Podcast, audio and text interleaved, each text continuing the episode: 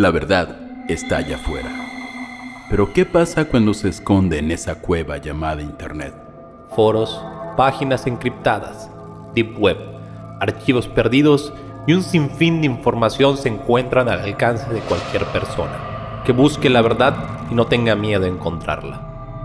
Nos dimos a la tarea de buscar y archivar historias, misterios y casos paranormales que no tienen respuesta. Esta búsqueda resultó en este proyecto. Hilos de Misterio. Una producción de la Casita del Horror Podcast. Plataforma, Twitter. Número de archivo 985. Clasificación, fenómenos paranormales. En junio del 2011, un hombre de 32 años de edad, llamado Jack Froese, falleció tras sufrir una arritmia.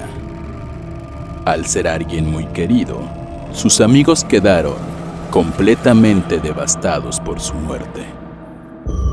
Pero cinco meses después, en noviembre del 2011, Tim Hart, el mejor amigo de Jack Froese, recibió un extraño email que tenía como asunto la frase, Te estoy mirando. Por curiosidad, abrió el correo y al ver el nombre que aparecía como remitente, era el de su difunto amigo, Jack Froese. El email no era muy extenso, simplemente decía, ¿me escuchaste? Estoy en tu casa. Limpia el maldito ático. Un mensaje significativo para Tim. Meses antes de que Jack falleciera, ambos platicaron en el ático de su casa, pues no sabían en qué utilizar dicho espacio. Curiosamente, hicieron bromas acerca de lo sucio que estaba el lugar.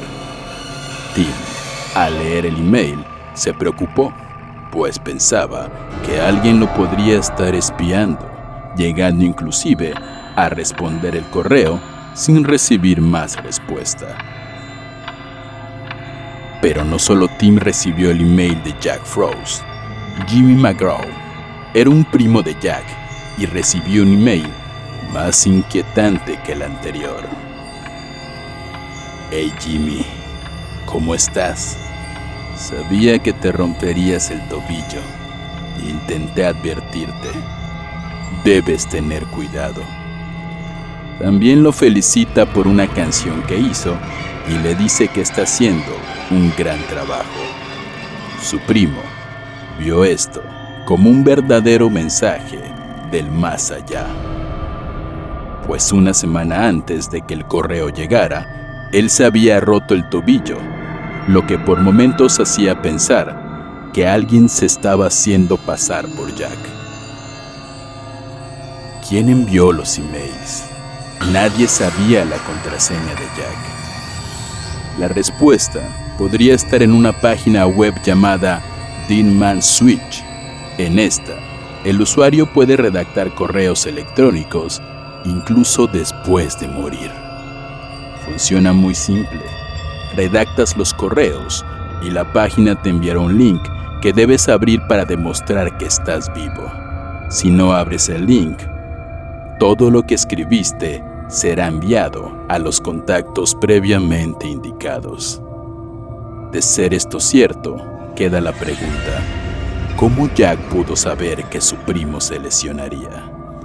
Hay teorías que dicen que se trata de su madre y el deseo de mantener vivo el recuerdo de su hijo.